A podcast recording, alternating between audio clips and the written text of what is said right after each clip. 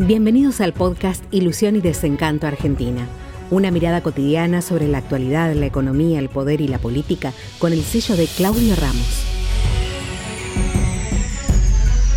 Con la necesidad de dólares que tiene la Argentina, prohíben exportar carne. ¿Qué resultado tuvo?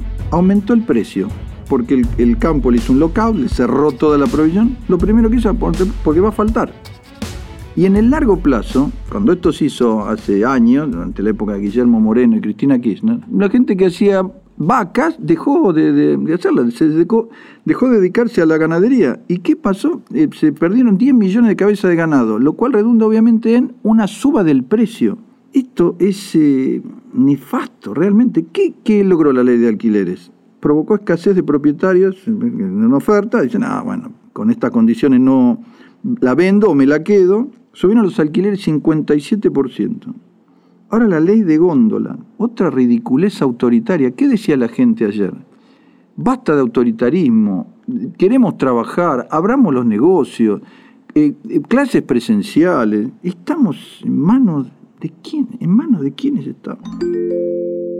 Como fracasó el impuesto a la riqueza, era obviamente algo muy forzado, muy inventado, la FIP manda inspectores a 2.500 personas pero nos tenemos que dedicar a medir con un metro si la Manaos está en lugar de la Coca-Cola, si el señor tiene... No, no, no. Respecto al impuesto a la riqueza, ya lo dije, no lo pagaría si me tocara. Aplaudo a Carlos Tevez, que lo critica Florencia Peña y todas esas. Hace muy bien, como nadie, ninguna de esas se gana el sueldo como él. Los directivos de Clarín, los directivos de Nación, un montón de gente, la verdad, todo el que resista este autoritarismo nefasto, tiene mi amor.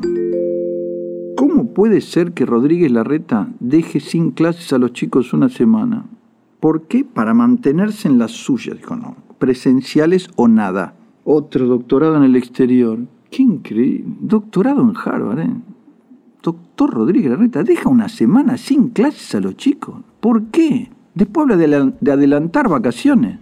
Pero, escúcheme, sin educación no vamos a ningún lado.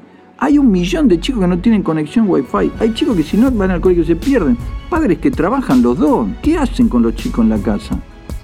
Dos feriados, que ya le dije que los saque, dos feriados, que no tienen ningún sentido si, si, dictaminó encierro. Y deja sin clase, ni siquiera virtuales. Parece un delirio.